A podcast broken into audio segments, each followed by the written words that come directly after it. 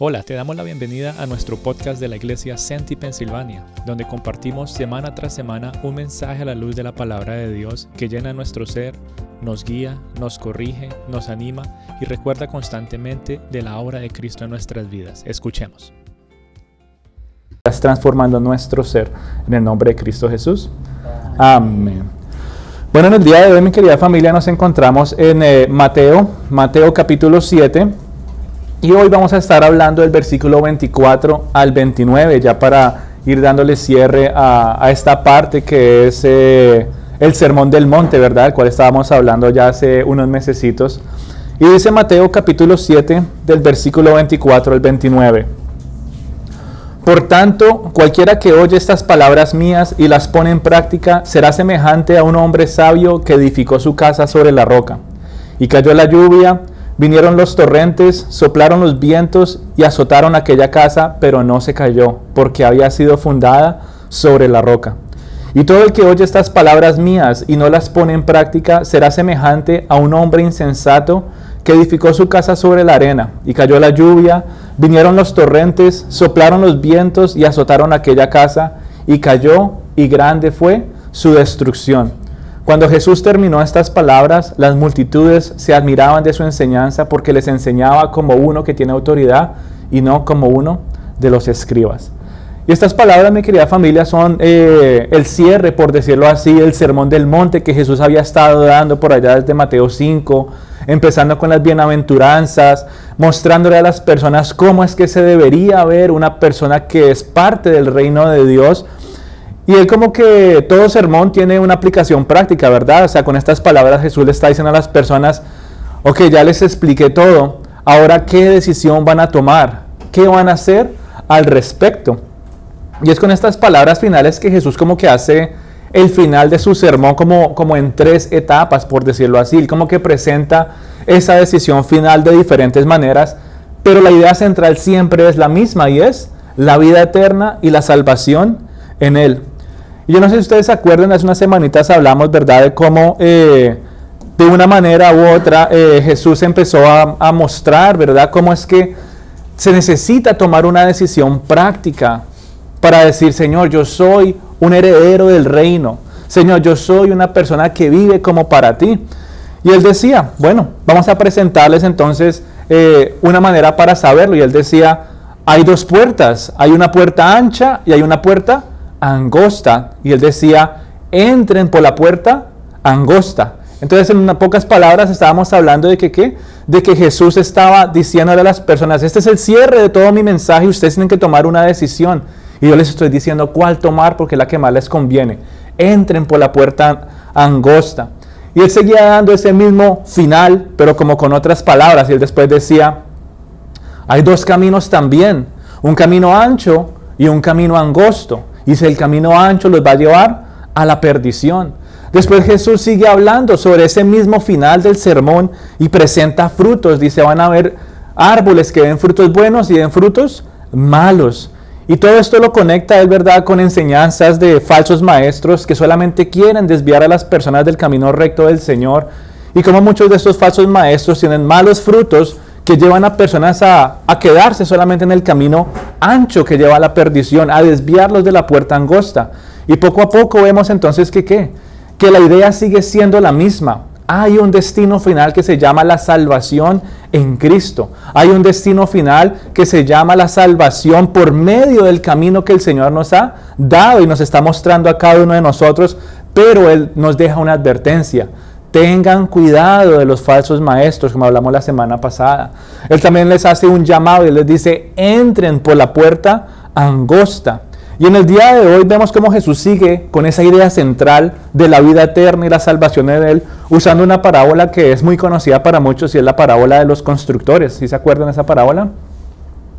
El que funda su casa sobre la roca, ¿qué?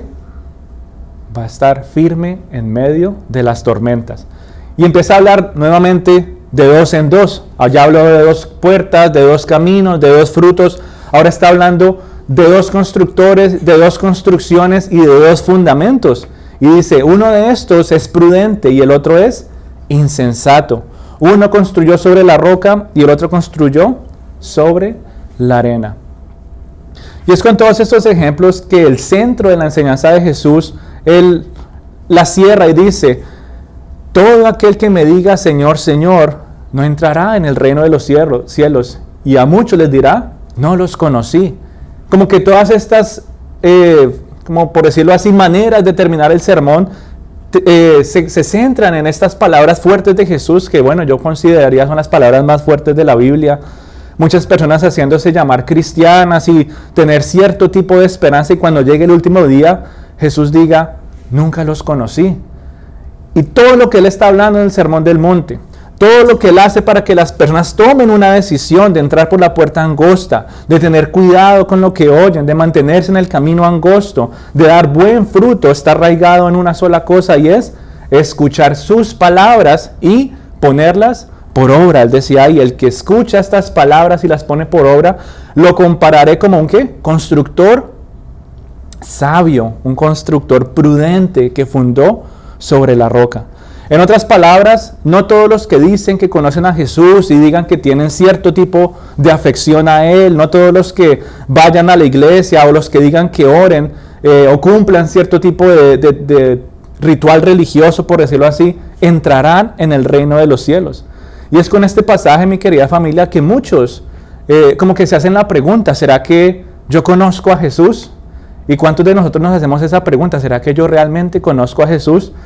Pero cuando empezamos a estudiar todo este pasaje, las bienaventuranzas y más específicamente el final del Sermón del Monte, estas palabras deberían hacernos hacer una pregunta diferente. Aquí la pregunta no es, ¿será que yo conozco a Jesús? Sino la pregunta debería ser, ¿será que Jesús te conoce a ti? Porque Él dice, llegará el momento en que yo diré, no los conocí. Y eso nos hace ya entonces empezar a reflexionar un poquito más de todo lo que Él nos está tratando de decir en este pasaje. Y si tal vez tú te has hecho esa pregunta, ¿será que Jesús me conoce a mí? La manera de tener una respuesta segura a esta pregunta es con lo que Él nos dice. Si tú escuchas mis palabras y las obedeces, si tú conoces al Señor y haces su voluntad, Él te conocerá. Pero Jesús por eso hace tanto énfasis en esas palabras, oír y hacer.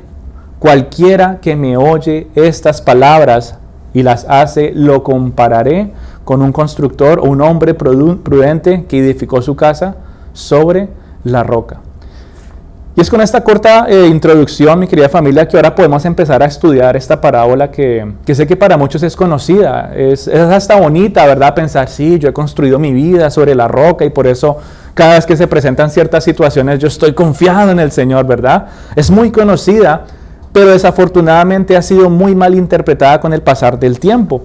Y en el día de hoy yo quisiera que pudiéramos acercarnos a la palabra de Dios con un corazón abierto que pudiéramos acercarnos a la palabra de Dios y tener la disposición de profundizar aún más en las verdades que Él tiene para nosotros. Porque de todas estas palabras que se dan, ¿verdad? En la Biblia, muchas, muchas de estas palabras em, son fáciles de sacar de contexto. La parábola de, bueno, de todas las que hemos hablado, ya hemos visto como muchas veces uno dice, ay, entonces esto se aplica así a mi vida. Y muchas veces tomamos esta parábola de los cimientos, tomamos esta parábola de que es que yo construyo mi vida en la roca y yo la aplico como yo quiera. Y por eso se cae eh, en muchos errores de decir, por ejemplo, es que yo construyo mi familia, yo construyo mis anhelos, yo construyo mi negocio y todo lo demás que quiera tener sobre la roca y entonces me irá bien en todo. No está mal decir que porque yo hago las cosas de manera bíblica y se las entrego al Señor, eh, me va a ir bien o mal. Usualmente nos va bien, pero esta parábola no nos está hablando a nosotros de decir, construye tu familia, construye tu negocio, construye tus anhelos para que todo te vaya bien. No está mal, por ejemplo, querer construir un negocio, ¿verdad? Sobre los fundamentos bíblicos. Hay muchos principios bíblicos que son saludables para nosotros de obedecer, pero eso no es lo que trata esta parábola. Esta parábola no está hablando de que ahora me va a ir bien en absolutamente todo porque construí en la roca. Y cuando empezamos a ver esos términos, la roca, la arena, las tormentas de este pasaje, empezamos a ver que va a tener un, un, dice? un sentido mucho más profundo, un significado que yo creo que realmente es un significado eterno. Ya vimos de qué ha estado hablando Jesús en todas estas palabras finales y es de una salvación. ¿De qué ha estado hablando Jesús en los caminos? ¿A dónde te lleva el camino? A la vida eterna. ¿A dónde te lleva a escuchar a, las falsas, a los falsos eh, profetas o maestros? A la perdición. ¿Qué fruto estás dando? Si hay fruto bueno en tu vida, quiere decir que vas a ir a dónde? A disfrutar una eternidad con Él. Y cuando lo comparamos con este pasaje, ¿verdad? De construir sobre la roca, entonces tenemos que hacernos la pregunta, ¿será que realmente esto está hablando desde de las cosas que yo quiero aquí en la tierra? ¿O de qué está hablando Jesús con estas palabras? Y yo no sé si tú tal vez has escuchado que, entonces tienes que eh, construir tu vida sobre la roca para que todo te salga bien y vas a recibir bendición usando este pasaje. Hay otros pasajes en la Biblia que nos muestran que es importante que podamos someter nuestros eh, anhelos y nuestra voluntad al Señor para que prosperemos en nuestro camino, ¿verdad? Pero cuando usamos esta parábola para ese final, estamos sacando la palabra fuera de contexto y quitándole el peso y el sentido final que Jesús quería dar en el Sermón del Monte. Tal vez personas eh, han dicho que sí, que quieren construir su familia, su negocio, todos sus anhelos sobre la roca y con el pasar del tiempo han enfrentado situaciones difíciles y como que poco a poco uno empieza a, dudar, pues, Señor, pero si yo construí en la roca, ¿por qué, ¿por qué la vida cristiana no es como color de rosa como yo me lo imaginé? Y él dice, es que yo no les dije a ustedes eso por medio de esta parábola. Él dijo, va a venir la lluvia, va a venir la tormenta, va a venir los momentos críticos. No todo es color de rosa. Aquí el sentido de esta parábola no es si me va a ir bien o me va a ir mal. El sentido de esta parábola es, ¿dónde está mi esperanza de salvación? Porque si no lo vemos de esa manera, podemos caer en, vivir duras consecuencias de malinterpretar pasajes de la Biblia que realmente están em, direccionados a animar nuestro corazón a poner nuestra esperanza en Cristo Jesús. Yo creo que no es un secreto que en este mundo muchos han tratado de aplicar principios bíblicos en su vida, ¿sí o no? ¿Cuántos no quieren, por ejemplo, criar a sus hijos a la luz de la palabra de Dios? ¿Cuántas personas no quieren tener su negocio o tener planes a futuro a la luz de la palabra de Dios? Y eso está bien. Pero eso no significa que no pasaremos por momentos en que nuestra fe y nuestra obediencia van a ser probadas por medio de diferentes situaciones. Y yo no sé si eso te ha pasado a ti. Tal vez pensando en todo lo que tú has querido construir en tu vida, en tu entrega al Señor, en tal vez la manera como lo has buscado. Y de vez en cuando tu fe como que es tan baleada y tú dices, uy Señor, no sé qué me pasó. Tal vez tú tienes un llamado de obediencia a hacer lo que Dios te está llamando a hacer y te has detenido por diferentes situaciones, ya sean eh, cosas muy críticas, pero cuando habla de tormentas y habla de, de lluvias, puede ser cualquier tipo de cosa que pruebe tu fe y que pruebe tu obediencia. Tú y yo estamos en una constante prueba. Nuestra vida aquí en la tierra es una vida en la que tenemos que pasar por muchas tormentas. Y por eso Jesús cierra este pasaje de una manera tan importante y es, ¿dónde está edificada tu esperanza? ¿Dónde está edificada tu seguridad de decir, yo sé dónde voy a terminar por el resto de los tiempos? Y yo les hago una pregunta, ya pensándolo de esa manera. Si todos aquellos que han construido su vida sobre la roca también han pasado por dificultades, también han experimentado pérdidas, también han experimentado dolor, todos los que han edificado sobre la roca también han pasado por enfermedad, otros incluso han pasado por la muerte, entonces, ¿será que realmente conocemos el significado de las palabras que Jesús está dando aquí? ¿Será que tal vez lo hemos visto de una manera tal vez equivocada por muchos años? Porque es curioso que aún las personas que no conocen de Dios, aún las personas que no tienen su vida fundamentada sobre la roca, también pasan por lo mismo, ¿o no? ¿Será que las personas que no conocen de Cristo y su fe está puesta en cualquier otra cosa, no se enferman o no les duele las cosas, no experimentan pérdidas, tampoco mueren? ¿O, o será que es que ellos son intocables? No, ellos también están pasando por ciertas tormentas. Y a veces tendemos a tener como una actitud orgullosa sobre nuestra vida cristiana. Yo no sé ustedes, pero hay muchos que ven este pasaje de construir sobre la roca y muchos se imaginan que la casa que está sobre la roca es una casa grande, ¿cierto? Una casa ostentosa, bonita. Y tendemos a, pensar que la casa sobre la arena es una casa feita. Pero aquí la Biblia no nos está hablando de qué tipo de casa es, sino sobre qué está fundamentada. Y es muy posible que muchas personas que no conocen de Dios han fundamentado su casa sobre la arena y muchas veces esa casa hasta se va a ver más bonita. Y ya ahorita vamos a hablar de lo que se refiere a la casa, pero una casa tal vez más grande, más amplia. Y la pregunta es, ¿será que ellos tampoco o no pasarán dolor, enfermedad, muerte, pérdidas? También lo pasan. Por eso, mi querida familia, tú y yo tenemos que, que dejar de apartar versículos de la Biblia del resto del capítulo o incluso un libro total porque si no, no vamos a entender el verdadero significado de muchas de las cosas que Dios quiere hablarnos a nosotros por medio de su palabra. Es muy bonito leer este pasaje y decir, Señor, hoy voy a construir esta relación sobre ti para que me vaya bien. Y lo tomamos muchas veces de esa manera. Pero eso no tiene que ver con mi relación con otra persona, no tiene que ver con mi vida familiar, no tiene que ver con mi trabajo, porque cuando lo conectamos con todas las otras palabras que Jesús dijo, ¿verdad? Y ese es el corazón o el centro de todo el final del Sermón del Monte. ¿Cuál es? Hay dos caminos, uno que lleva a la vida y otro que lleva a la perdición. Cuando lo conectamos con los frutos, hay unos frutos buenos y hay unos frutos malos, y esos frutos malos van a ser echados a dónde? Al fuego. Y ahora lo, contrastamos con dos construcciones, dos cimientos diferentes. Y podemos darnos cuenta que Jesús está hablando de un mismo tema central y es la vida eterna. Esta casa recibirá o mostrará que tiene su esperanza en Cristo, disfrutará del gozo de tener una vida eterna.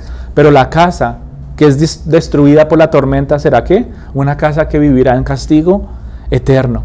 En otras palabras, mi querida familia, esta parábola sigue siendo una advertencia sobre el infierno. Es una advertencia que muestra la compasión de Jesús por todos nosotros.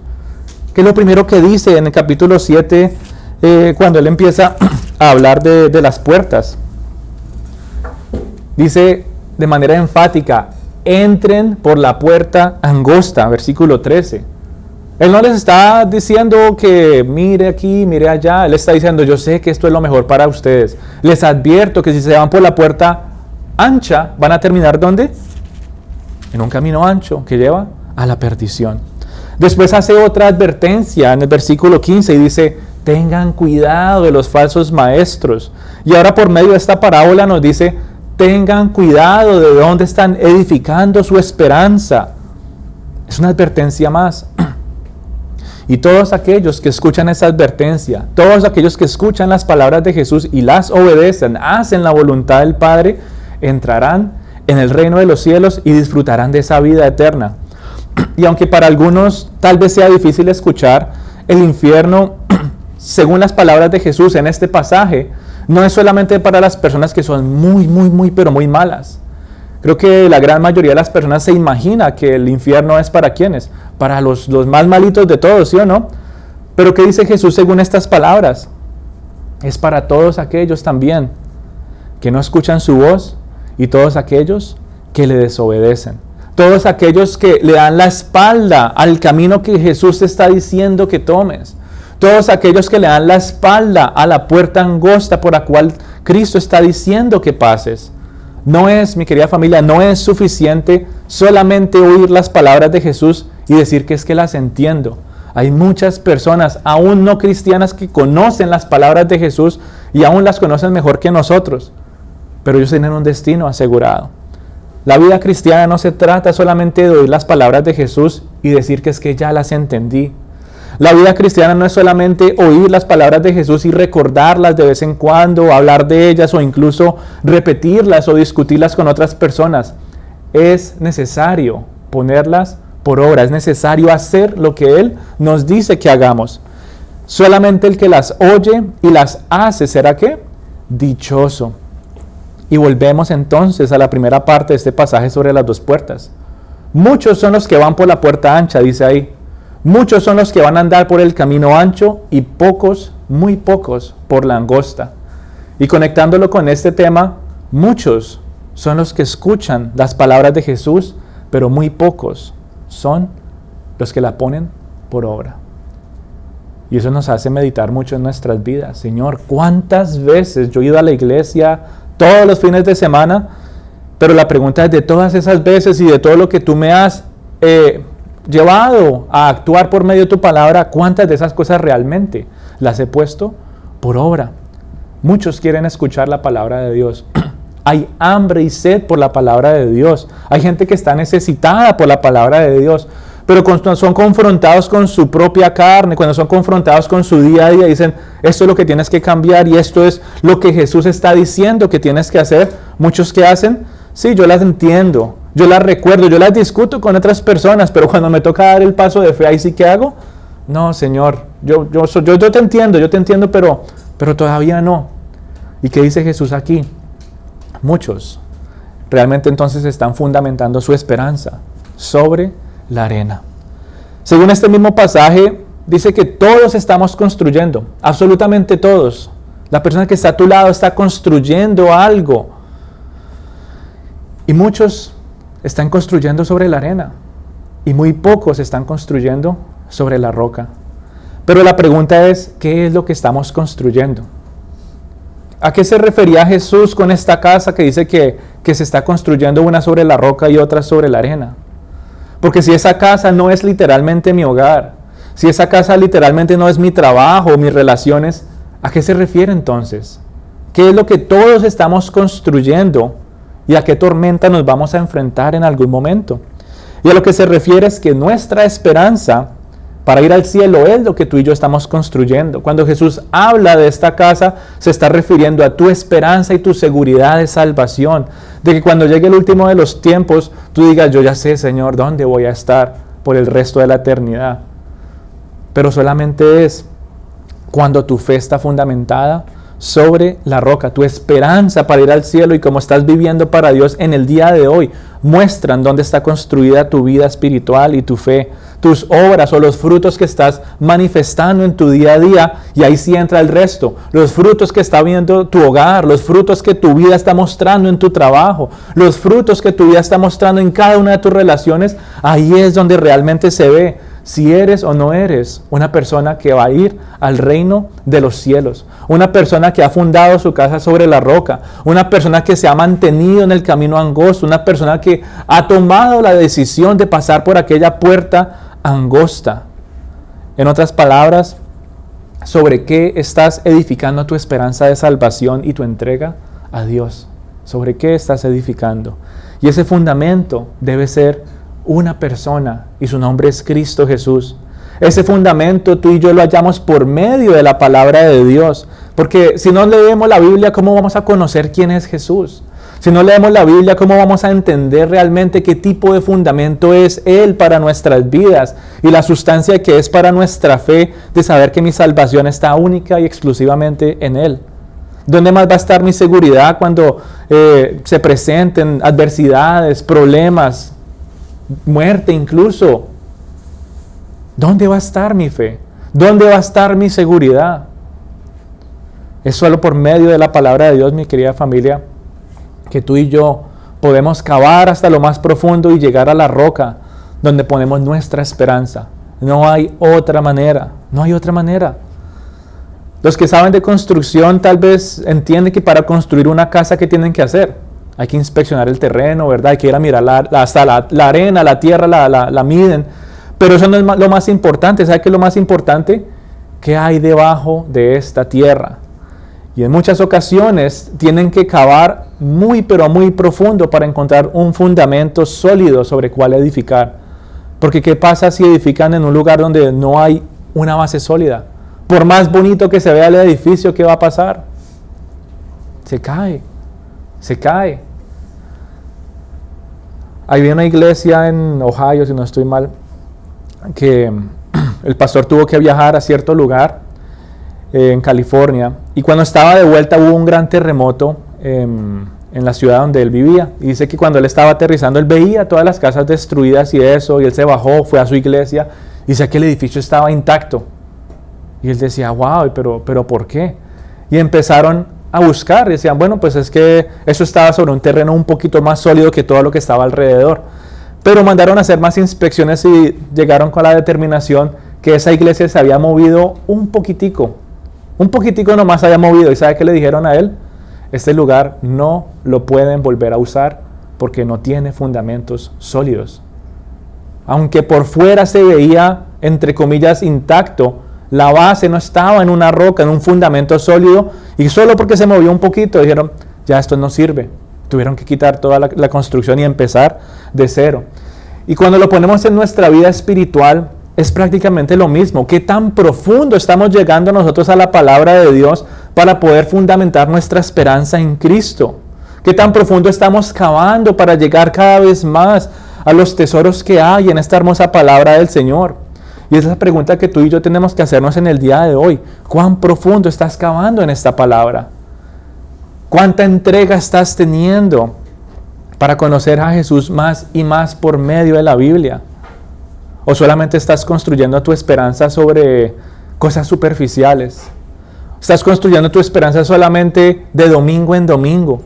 ¿Estás construyendo tu esperanza en, no, es que voy a leer hoy un versículo y de pronto la otra semana leo otro? Cosas superficiales. No que eso esté mal, pero es necesario ser valientes y dedicados y requiere entrega poder llegar hasta lo más profundo para poder encontrar ese verdadero fundamento. ¿Dónde estás construyendo tu esperanza de salvación, hijito de Dios? No sé si sean cosas superficiales o tu fundamento ya esté en la roca. Y la manera de saberlo es, ¿cuántas veces has sufrido tristes consecuencias? ¿Cuántas veces tu fe se ha ido completamente al piso? Y dices, Señor, pero yo, yo creía que estaba bien. Pero yo creía que mi fe estaba fundamentada en ti. ¿Qué pasó? ¿Cuántas personas en el día de hoy no los ves sufriendo también por, por distintas situaciones, viviendo ciertas consecuencias y también con su fe en el piso y decían, sí, pero es que yo iba a la iglesia, pero yo hacía eso, yo hacía lo otro. Y mire cómo estoy. Tal vez por tener malas conductas y por tener malas creencias, al no escuchar y no obedecer las palabras de Jesús. Completamente alejados de la verdad suprema que es la palabra de Dios y desviados en lo que ellos creen o lo que quieren escuchar, como hablamos la semana pasada. ¿Cuántas personas dicen que creen, pero creen en lo que ellos se imaginan que es la verdad y no en lo que dice la Biblia que es la verdad? ¿Cuántas personas dicen que creen en lo que alguien más les dijo, pero no lo corroboran a ver si es verdad, es que está en la palabra de Dios? ¿Verdad? Por eso Pablo decía a sus discípulos, él decía, yo los, los respeto y los admiro tanto a ustedes, de que cuando yo les predico ustedes van a, confirmar en la Biblia a ver si es verdad lo que yo les dije. Y muchas personas en el día de hoy no viven de esa manera. Se conforman de manera superficial con decir que, ah, ya me hablaron bonito el domingo y voy a seguir mi día y voy a decir gracias Señor y seguimos adelante. Pero muchas veces, muchas veces se queda solamente en escuchar Muchas veces durante la semana se queda solamente en recordar o tal vez hablar con alguien, ay, ¿te acuerdas lo que hablaron el fin de semana? Qué bonito, ¿verdad? Pero cuando es momento de ponerlo en práctica, es ahí cuando vamos a ser probados en nuestra fe. Hace poco hablaba yo con esto, de este tema con una persona de, la relación que hay entre la mala conducta y las malas creencias. Y tocábamos puntos tan, tan sencillos como, dábamos un ejemplo hasta, hasta chistoso. Es que yo creo que el agua no limpia. ¿Cuál va a ser entonces mi conducta? Pues como eso no limpia, entonces ¿para qué me voy a bañar? Es que yo creo que el límite de velocidad es simplemente una sugerencia. ¿Cuál va a ser entonces mi conducta? Entonces pues yo me paso rápido y lo desobedezco porque pues es lo que yo creo, ¿sí o no? Y en la vida cristiana suele pasar lo mismo en cuanto a la conducta de cómo debería verse la vida de un verdadero cristiano y cómo muchos creen que debería verse la vida de un verdadero cristiano. Y muchos por creer cosas erróneas están completamente desviados de la verdad y su conducta lo muestra. Es triste ver personas que dicen que son cristianos y por sus frutos uno dice, este no es cristiano. Por su manera de hablar, por su manera de actuar, por su manera de vivir y uno dice, ¿qué está pasando con esta persona? ¿De qué le sirve ir a la iglesia todas las semanas? ¿De qué le sirve decir que dice que ora? Pero cuando es momento de hacer lo que Jesús dice que haga, no lo hace. Y llegará el momento, ¿verdad?, en que se presenten delante del Señor y Él les va a decir, ustedes me dijeron Señor, Señor, y dice que hicieron todas estas cosas, pero nunca los conocí, nunca los conocí. Usemos otra de las estadísticas que vimos hace unas semanitas, ¿sí se acuerdan? Hablábamos de cómo en promedio tú y yo conocemos más o menos 34 personas y más o menos 17 dicen ser cristianos, pero solamente 7 se congregan y creen lo que, lo que dice la Biblia es verdad. Imagínese usted, de 34 personas que tú conoces, solamente 7 tienen la seguridad de salvación de que lo que dice la Biblia es verdadero. De 34 personas que tú conoces, aunque sean buenas gentes, aunque sean amables, aunque hagan esto y lo otro, solamente 7 muy posiblemente han fundamentado su esperanza sobre la roca. La gran otra mayoría está construyendo su casa y sus esperanzas en arenas movedizas. O no puedes tal vez pensar en gente que tú conoces, amigos, familiares, que dicen que sí, que qué bonito Dios, que creen en Jesús, pero los ves tan pero tan confundidos en su fe por malas enseñanzas que tal vez han escuchado, tan confundidos en su fe por alejarse de la verdad de Dios, tan separados de la realidad y aferrados a creencias que no son bíblicas. Y uno dice, tantas personas, Señor, que yo conozco todavía están fundamentando sobre la arena. Muchos, dice la Biblia, muchos son los que andan por el camino ancho. Muchos son los que escuchan a los falsos maestros. Muchos son los que están construyendo sobre la arena, confundiendo la vida cristiana, confundiendo la fe y confundiendo la esperanza con cosas como el entusiasmo, que solamente es una emoción. ¿Cómo voy a comparar mi esperanza en Cristo con una emoción? Ah, es que estoy entusiasmado hoy. ¿Y que si mañana no amaneces entusiasmado? ¿Dónde va a estar tu fe? ¿Dónde va a estar tu esperanza? ¿O sea que a veces los cristianos no se ponen tristes? ¿Será que los cristianos a veces no se quieren levantar de la cama y no quieren salir a trabajar porque hay mucha carga emocional sobre sus vidas? ¿O no? ¿Será que entonces si yo dije que porque iba a edificar mi casa sobre la roca, eso va a significar que todos los días me voy a levantar entusiasmado y voy a hacer todas las cosas excelente? ¿O significa que mi esperanza va a estar siempre en Cristo, aún a pesar de que esté desanimado, aún cuando no haya entusiasmo, aún cuando hayan lágrimas en mis ojos? Puedo venir al Señor y decir, Señor, tú eres mi consuelo, tú eres mi fortaleza y tú eres el que me fortalece a seguir mi día a día. Pero muchos han confundido la esperanza, han confundido la fe y la vida cristiana con un entusiasmo que se esfuma en dos o tres horitas. Otros han confundido la fe con el optimismo. Es que solamente tienes que tener una actitud positiva y si tú lo crees, Dios lo hace. Y la fe muchas veces, mi querida familia, no es solamente creer que Dios lo hace. Hay muchos momentos en los que Él dice, vayan y hagan esto, créanme, muestren con su fe que realmente tienen su confianza y su esperanza en mí. ¿O no le pasó eso a la nación de Israel cuando estaban en el desierto? Y Él los llevó hasta la entrada y les dijo, esa es la tierra que yo les voy a dar entren y conquístenla. Escuchen y hagan, entren y conquístenla. ¿Sabe qué hicieron ellos? Dudaron. Sí, escucharon del Señor lo que el Señor les dijo. Sí, escucharon que les dijo, bueno, vayamos. Lo hablaron entre ellos. Mira, el Señor dice que ahí fluye leche y miel. El Señor dice que todo eso va a ser de nosotros. Pero ¿qué hicieron ellos? Venga, confirmamos. Vamos a mandar unos espías a ver si es verdad. ¿Qué hubiera sido oír y obedecer? Vamos todos, el Señor lo ha prometido. Pero muchas veces se confunde la fe con un optimismo. Sí, yo creo que el Señor, pero, pero vamos a asegurar para estar más confiados, más seguros, para entrar entusiasmados.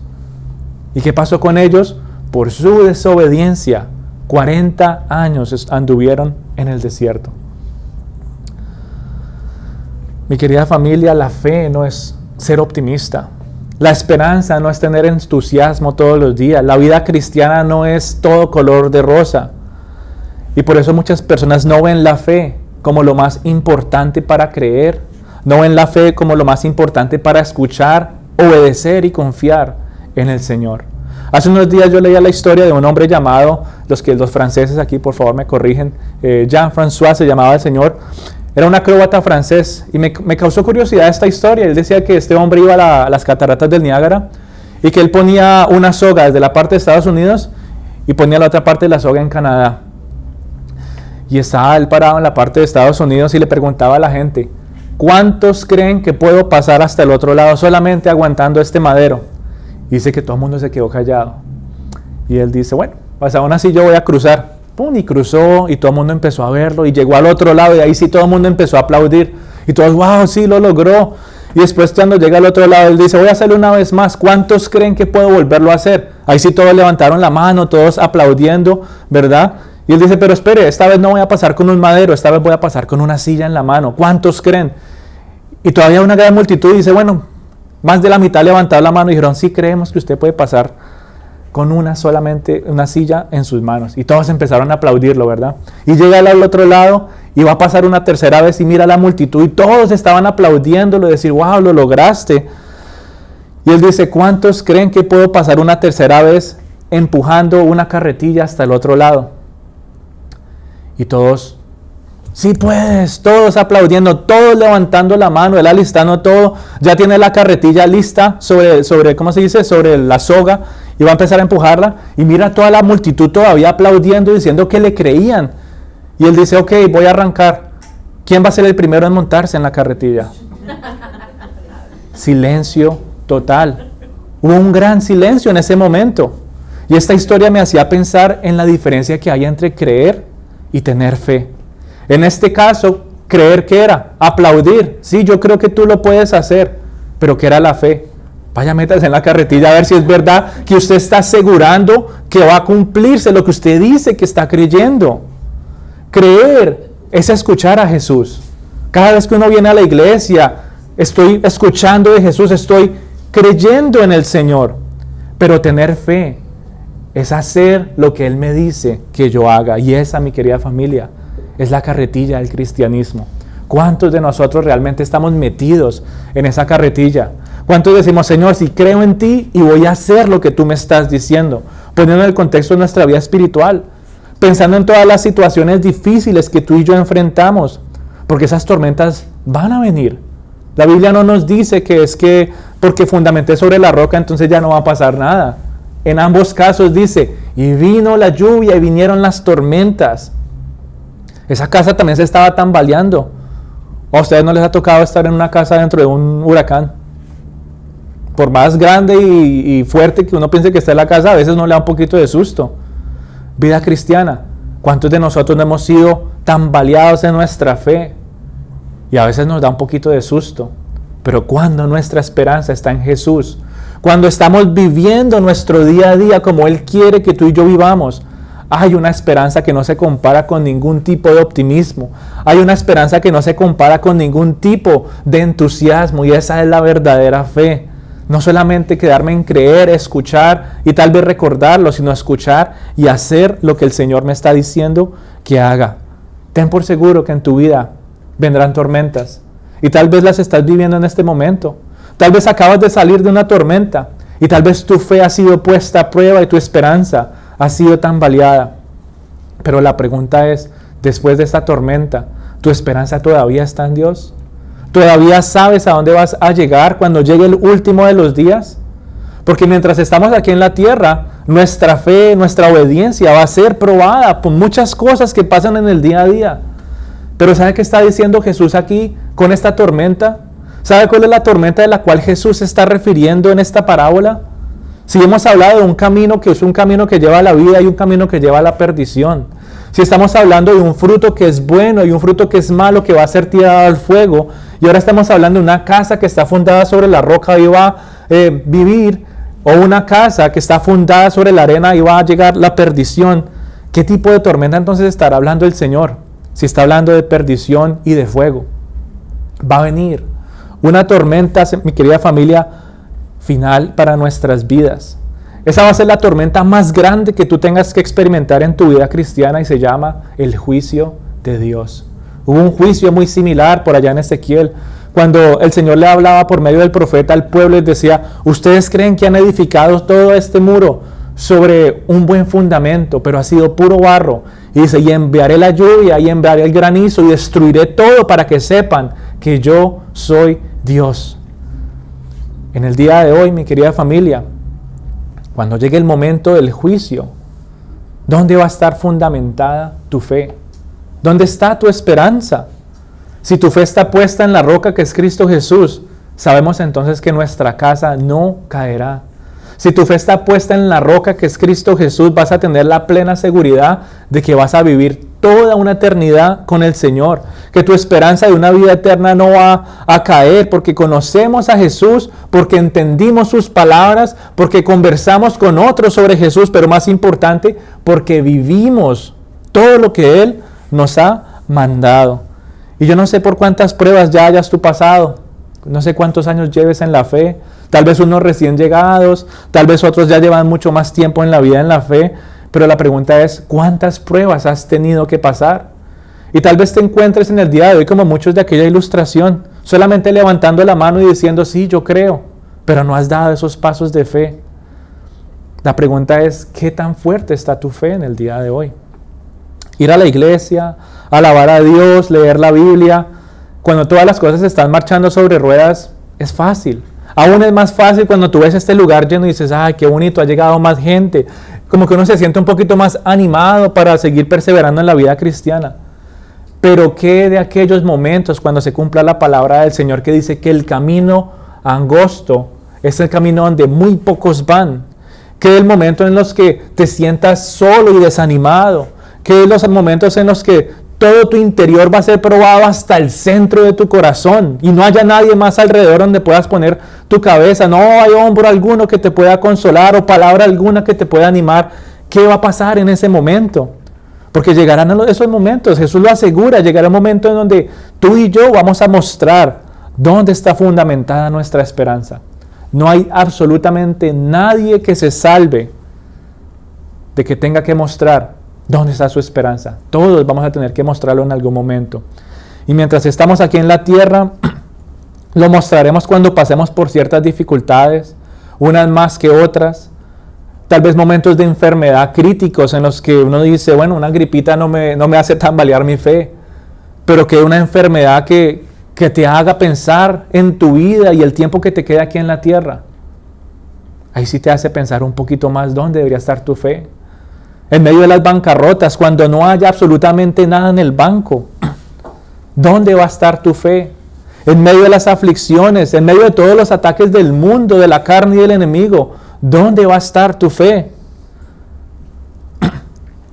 Y cuando llegue el momento final y Dios nos llame y nos pregunte cómo estuvo nuestra vida y en qué hemos fallado, ¿dónde va a estar tu fe? Porque va a llegar ese momento y muchos van a decir, Señor, pero yo te decía, Señor, Señor. ¿Y qué va a decir Él? Yo nunca los conocí. Y van a haber otros, y dice la Biblia que serán multitudes, que escucharán, entra en el gozo de tu Señor. Entra en el gozo de tu Señor. ¿Dónde está tu fe? ¿Realmente estás plenamente convencido de que crees, tienes fe y obedeces, actúas día a día mostrando esa fe en el Señor. Y cuando llegue tu último día, puedas decir, Señor, estoy ansioso por escuchar esas palabras. Entra en el gozo de tu Señor. No lo sé. Esa es una pregunta muy, pero muy privada. Y lo que puedo hacer en el día de hoy, mi querida familia, es animarte a acabar como esos valientes mineros. que hace un minero en una, buscando el tesoro? ¿Hasta dónde tiene que meterse? ¿Cuántos días tiene que estar por allá cavando y llevando su pala y su pica, sacando cosas que ya no puede retener ahí si tengo que hacer más espacio? Yo no sé cuánto tiempo tú estés pasando en la palabra del Señor, pero yo te motivo en el día de hoy a que puedas ser como un valiente minero que vaya hasta lo más profundo de la palabra de Dios. Así tengas que pasar largas horas estudiándola para encontrar esos tesoros. Así tengas que sacrificar sueños, así tengas que dejar de hacer muchas otras cosas. No te canses de cavar cada vez más profundo para encontrar las palabras de Jesús. El que escucha mis palabras y las hace, lo compararé como un hombre prudente que ha construido su casa sobre la roca. Construye sobre la roca. Construye sobre la roca que es Cristo Jesús. No llegues a ser como aquellos insensatos que edificaron sobre la arena, llenos de orgullo, que creen que ya conocen lo suficiente. No, ya yo esto más o menos lo entiendo. Construyendo sobre arena movediza, porque su orgullo les lleva a decir, ya yo no tengo que leer más, ya yo no tengo que entender más, ya yo me las sé todas. ¿Qué son esas personas? Insensatas edificando su fe sobre la arena, pensando que sus edificaciones son grandes y ostentosas. Mira, yo me sé toda esta teología, mira, yo he estudiado todo esto, ven, te enseño. ¿Y sabe cómo Dios ve esas cosas? como refugios hechos de ramas y chamizos secos. Y ellos creen que son las grandes edificaciones, solo por decir creer y hacer todas estas cosas. Pero cuando Dios les dice, sí, ya has aprendido, ya has estudiado, ya has creído todo esto, pero ¿por qué no lo has hecho? ¿Por qué no lo has puesto por obra? Y ahí se va a dar uno cuenta quién ha puesto su fundamento sobre la arena y quién ha puesto sobre la roca. No seas como aquel insensato que busca edificar su esperanza sobre el, el placer temporal ¿Cuántas personas en el día de hoy quieren edificar sobre cosas temporales? Es que esto es lo que me hace sentir feliz por un ratico. Y llega el momento en que esa cosa que le hace sentir feliz ya no lo hace feliz. ¿Y ahora cómo está? Completamente decaído o decaída. Son aquellos que no buscan entrar en la profundidad de la presencia del Señor. Son los que se conforman con un ratico de Sí, Señor, el domingo un ratico yo voy, escucho lo que tú me quieres decir. Yo voy un ratico, yo adoro un ratico, pero el resto de la semana déjamelo a mí, yo miro cómo construyo mis cosas. Son los que se llenan de confianza por sus propias obras. Y es que yo hago esto y esto y esto y esto. Ya lo hemos hablado sobre ser una persona moralista que quiere hacer todas esas cosas que ante los ojos de Dios son buenas, pero su corazón está completamente alejado de por qué debería hacerlo. Dice, Señor, pero yo le di comer al pobre, pero ahí decía que la limosna y todo eso. Señor, yo hice todo esto. Y va a llegar el momento en que Él te diga, ¿y por qué lo hiciste? ¿Dónde estaba tu amor? ¿Realmente era amor por esa persona o estabas buscando el aplauso y buscando que tu orgullo se acrecentara cada vez más? Poniendo tu confianza en tus obras, en posesiones, en títulos. No pongas tu casa, tu esperanza de salvación sobre los títulos que el mundo te pueda dar. No pongas tu esperanza de salvación sobre las posesiones que puedas tener. No pongas tu esperanza sobre tus obras, porque cuando llegue la tormenta del juicio, todo eso va a ser destruido.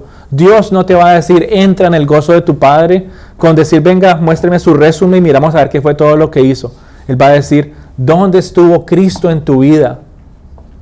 No más. Cristo y solo Cristo. No te dejes engañar por las bendiciones tampoco. ¿Cuántas personas están edificando sobre la prosperidad con una excusa es que Dios me bendijo, entonces pues ya yo voy a edificar sobre esto?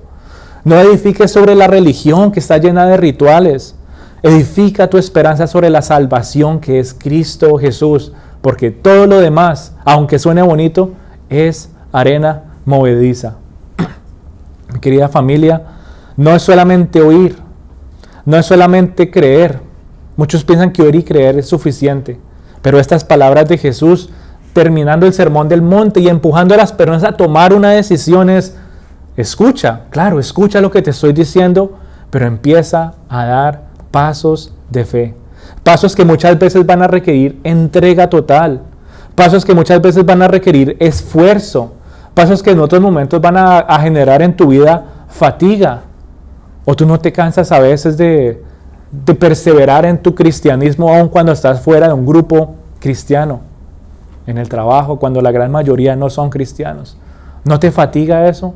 ¿No tienes que esforzarte cada vez más para llevar los principios del Señor a tu hogar? ¿No tienes que hacer mucha más entrega de todo tu ser para disfrutar más de la presencia del Señor? Y la pregunta es, en las palabras del acróbata, ¿Quién va a ser el primero en subirse en la carretilla del cristianismo? ¿Quién va a ser el verdadero que, que sí está ahí uno a las, como hablamos, al lado de la puerta? Sí, ¿será que paso? ¿Será que no paso? Tal vez viendo a muchos pasar en carretilla, entrando por la puerta pequeña, estando ya en el camino, uno se cree el engaño de decir, yo creo que ya pasé, y cuando estabas afuera se acostumbró, fue de ver a tantos cristianos, y nunca tomó esa decisión certera de decir, Señor, mi fe, mi esperanza y mis acciones están en ti.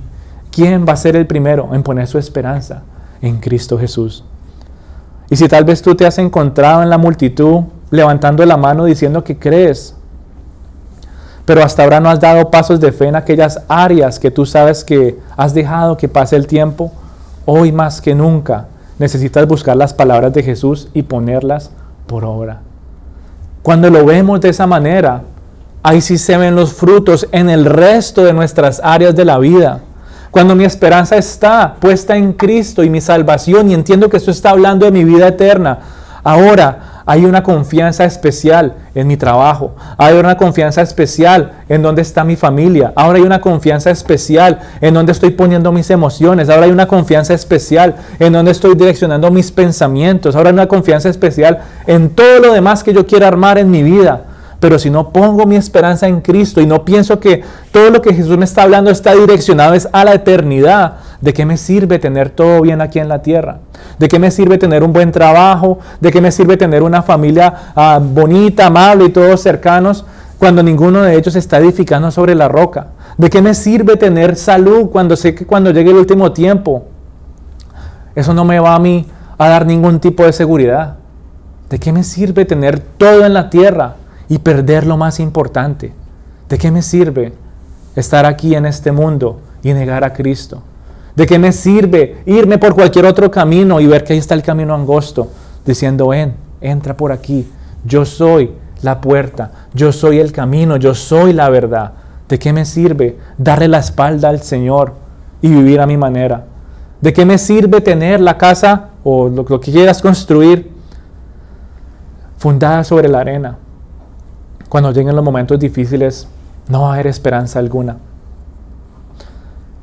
Y si tal vez ese eres tú, necesitas no solamente escuchar las palabras de Jesús, tal vez las has escuchado por mucho tiempo, tal vez has guardado y has creído mucho de lo que has escuchado sobre Jesús.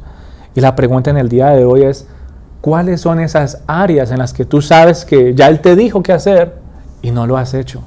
Hoy es día de ponerlo por obra. Que por medio de esa acción tú puedas dar el fruto de que tú estás fundamentado, tu esperanza está fundamentada sobre la roca. Busca, busca cada día, hijito de Dios, las palabras de Jesús. Palabras que están llenas de gracia, pero cuando no las buscamos, no vamos a encontrarlas. Palabras que nunca van a morir. Palabras que están llenas de autoridad, palabras que te dan esa verdadera fortaleza espiritual, palabras que te recuerdan de la vida eterna, palabras que no se pueden comparar con absolutamente nada en esta tierra. Son palabras que te llenan de seguridad, palabras que te llevan a enfrentar cualquier tipo de tormenta. Esas son las palabras de Jesús, mi querida familia. Palabras que te llevan a tener seguridad aun cuando muchas cosas puedan hacer tambalear tu fe y tu esperanza. ¿Cuántos de nosotros recibimos malas noticias? Pero cuando tengo mi esperanza en Cristo, hay seguridad. Las palabras de Jesús son las que te dan a ti protección ante todos los ataques del hombre, del enemigo y aún de tu propia carne. Pero solamente es en Cristo Jesús. No te canses, hijito de Dios. Yo te invito realmente a que no desistas a perseverar en la búsqueda de las palabras de Dios y también en creer y hacer lo que Él te está llamando a hacer. Créeme, que entre más descubras ese fundamento, muchos pueden decir, es que ya, mire, ya lo encontré, aquí está, ya no tengo que hacer más nada. Y construyen, y sí construyen. Y aunque tengan una eternidad en Cristo, ¿sí? Mientras están aquí en la tierra, ¿cómo están? A veces bien, a veces mal, a veces tristes. ¿Y sabe qué quiere Dios para su vida? Que esté esperanzado aún aquí en la tierra. O sea, Él nos ha dado las pautas para que vivamos aún con esa seguridad aquí en la tierra. ¿Para qué esperar hasta que lleguemos al cielo cuando empezamos a poder disfrutar de ese estilo de vida aquí en la tierra? Y por eso yo te motivo a que puedas descubrir y maravillarte cada vez más de la grandeza y del fundamento que tú y yo tenemos en Cristo. Cada vez que tú busques y encuentres a Jesús en la palabra y lo conozcas cada vez más, tu esperanza va como que va a fortalecerse más, tus eh, momentos con el Señor van a ser más provechosos. Tu tiempo con Él va a ser algo que no vas a querer cambiar por absolutamente nada, porque vas a querer descubrir cada vez más esa roca. Ya mi esperanza está puesta en Él. Es como aquellos que construyen, ¿verdad? Y dicen, bueno, vamos a edificar por aquí. Dicen, venga, miramos qué más hay. Uy, mira, aquí podemos construir esto. Ay, aquí podemos construir otro. Ay, aquí también hay espacio para esto. Pero imagínense si solo se hubieran quedado con, un pedacito que encontrarían, bueno, vamos a poner ahí la base. Y muchas veces nuestra vida espiritual es igual. Necesitamos seguir descubriendo el fundamento que Cristo es para nosotros, para que cuando llegue el tiempo final y la tormenta más poderosa acabe con absolutamente todo, con seguridad tú puedas esperar las palabras, buen siervo fiel, entra, entra en el gozo de tu Señor. Así que vamos a orar, vamos a entregarle este tiempito al Señor. Gracias te damos, Rey Celestial, por este día. Gracias te damos, Señor, por la oportunidad que nos has regalado de poder meditar en tus principios y tus verdades. Hoy quiero glorificarte, Rey Celestial, porque eres tú, que por medio de tu amor, de tu gracia, Señor, por medio de tu autoridad, Señor, y tu palabra, me sigues guiando, Señor, a no quedarme, Señor, estático, sino más bien, Señor, a llevar mi vida cristiana, a ser activa y vivir como para ti. Aquí estoy, Rey Celestial pidiéndote perdón si tal vez he pasado muchos años desperdiciando mi vida y mi tiempo diciendo que creo en ti y nunca, Señor, he dado esos pasos de fe que me muestren como un verdadero hijo tuyo, Señor. Si tal vez mis acciones, mis palabras y el fruto de mi vida no ha manifestado, Señor, que soy un heredero del reino de Dios. Hoy te pido, Señor, que me perdones y me ayudes a vivir con valentía que pongas en mi corazón el impulso para actuar conforme a tu voluntad y que seas tú, Espíritu Santo de Dios, llevándome de tu mano, Señor, a no temer. Ahí donde tú estás, habla con el Señor y cuéntale aquellas tormentas que has vivido aún aquí en la tierra, aquellas situaciones que han llegado a mover tu fe, que te han llevado a dudar, que te han llevado a dejar de vivir de la manera como Él te ha llamado. Y dile, Señor, esto es lo que me ha afectado. Y hoy vengo, Señor, a descubrir más de ti. Quiero conocer más del fundamento. Quiero conocer más de esta roca, Señor, para que cuando esas tormentas vuelvan a mi vida, mi fe, Señor, no se caiga. Mi esperanza, Señor, se mantenga viva en ti. Que aún en medio del dolor, Señor, aún en medio de la enfermedad, aún en medio de la necesidad, pueda tener, Dios Todopoderoso, esperanza en mi corazón. Que aunque mi rostro, Señor, muestre lágrimas y muestre tristeza, mi espíritu, Señor, tenga esperanza y alegría sabiendo que pronto volverás, que puede pasar una eternidad contigo, Señor, que pueda tener la esperanza, Señor, de que me acercaré a ti y me recibirás con brazos de amor, Señor, pues he puesto mi fundamento solamente y únicamente sobre ti. Gracias te doy, Rey Celestial, porque eres tú, Señor, el único que me habla de manera certera. Eres tú el único que me confronta. Eres tú el único que me hace pensar, Señor, aún en los propios engaños de mi vida y de mi carne.